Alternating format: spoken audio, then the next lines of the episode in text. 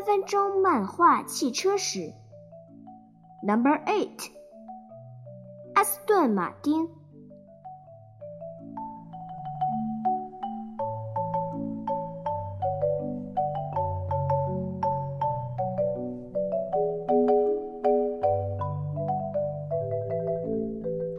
说起阿斯顿马丁，你可能在电影《零零七》里面看过它，或者在一些赛车游戏里见过它，再或者你运气好的话，街头路边可能也曾和阿斯顿马丁擦肩而过。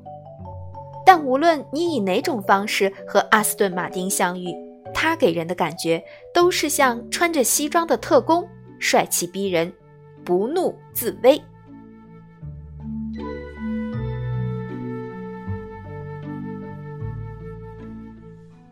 但是谁能想到，这样子的一个高富帅，有着一个极其凄惨的过去呢？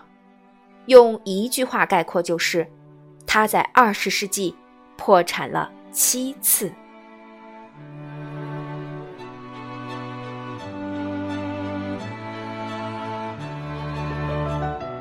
一九一三年，英国有两个年轻人，一个叫班姆福德，是一个工程师，负责出力。另一个叫马丁，是一个富二代，负责出钱。两个人一起成立了一个汽车品牌，叫班姆福德马丁。但估计是班姆福德和马丁两个人八字不合，有大凶之兆，开启了这个品牌的悲剧之路。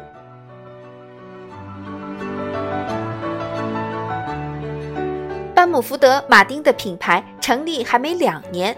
连第一辆车都还没卖出去，就遇上了第一次世界大战，工厂被迫停产，机器全都被拿去卖掉了。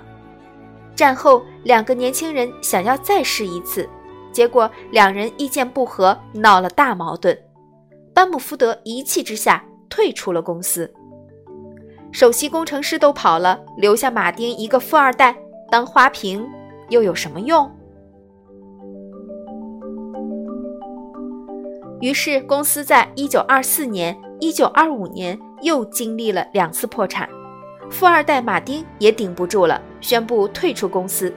败了这么多钱，估计回家免不了要被老爸狠狠揍一顿了。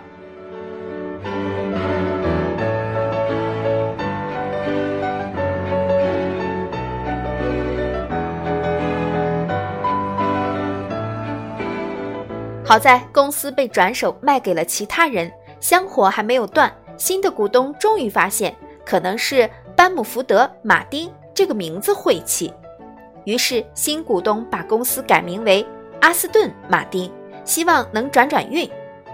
但是名字改得太迟了，霉运还是来不及消除。一九三二年，公司再次出现了财务危机，卖啥亏啥，搞得股东们都怕了。终于在一九四七年，有一个不怕死的老板来接盘了，他就是当时著名的拖拉机制造公司的老板大卫·布朗。这个大卫·布朗抱着玩一玩的心态，用自己名字的两个首字母 D 和 B 命名了全新的阿斯顿马丁跑车 DB 系列，一不小心就开启了一个经典。DB 一是 DB 系列的第一款车，它在刚出来的时候就一不小心拿到了 SPA 二十四小时耐力赛的冠军，让世人对这个破产大王刮目相看。由于反响不错，DB 系列开始疯狂出产，一直出到了 DB 五的时候，阿斯顿马丁将迎来车身的第一个巅峰，和电影《零零七金手指》的合作。帅气的英国特工，刺激的飙车场景，《零零七金手指》电影的大卖也成功的刺激了阿斯顿马丁的销量。能拥有一辆 DB 五，几乎是那个时代所有男孩的梦想。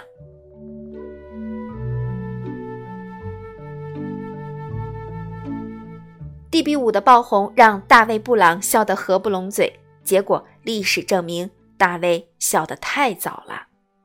因为受到石油危机、排放政策等多方面原因的影响，阿斯顿马丁又陷入了财务危机。大卫·布朗花了很多钱，但还是没有补完资金的黑洞。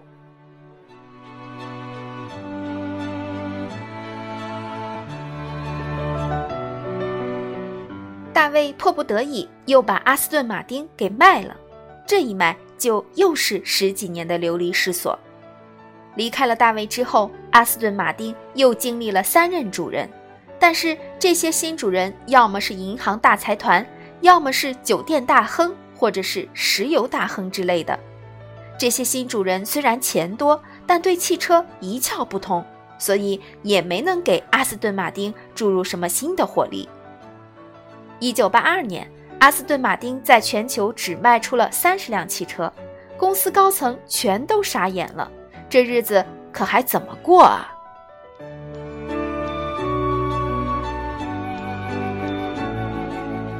眼看阿斯顿马丁就快消失在历史的长河里，终于又有一个救星从天而降，他就是美国汽车巨头之一的福特集团。从1987年到1993年，福特花了六年，终于完成控股阿斯顿马丁。后来就让他和沃尔沃、捷豹、路虎一起组成了福特集团的豪华品牌大军，并授予其。四大天王之首的位置，行家一出手就是不一样。背靠福特这座大山，阿斯顿马丁终于开始慢慢回血。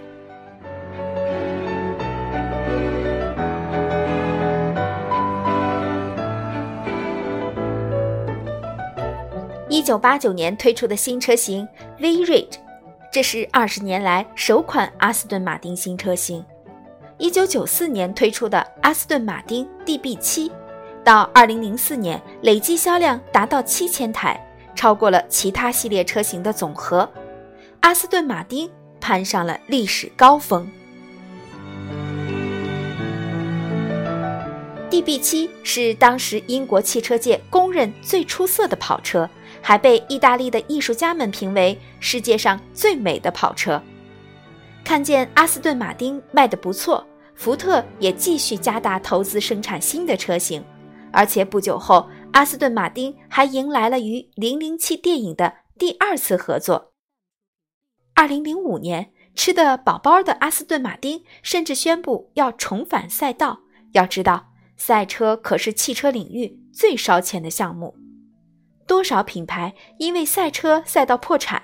而阿斯顿马丁还是要往这个火坑里跳，说明日子过得不错。但是，是不是阿斯顿马丁又闹出了啥事儿？是又遇到经济危机，还是又要破产了？这次还真不是阿斯顿马丁闹事儿，是奶娘福特出事儿了。福特因为收购品牌太多，战线拉得太长，一口气没提上来，财务危机了。自身难保的福特为了自救，只能把这些品牌重新一个个卖掉，换钱保命。阿斯顿马丁当然也没有幸免。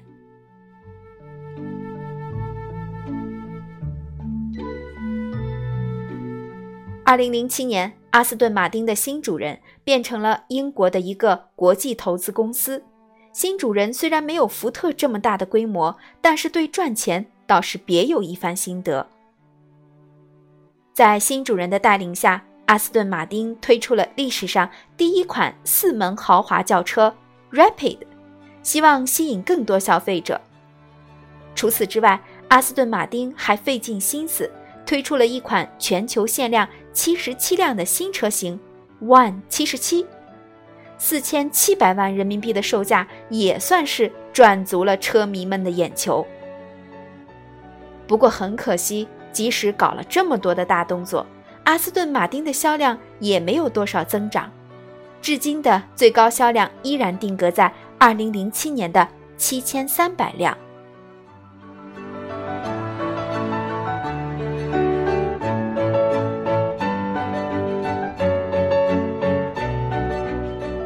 每个行业都有领跑者和陪跑者，很不幸，阿斯顿马丁就是超豪华汽车品牌里的陪跑者。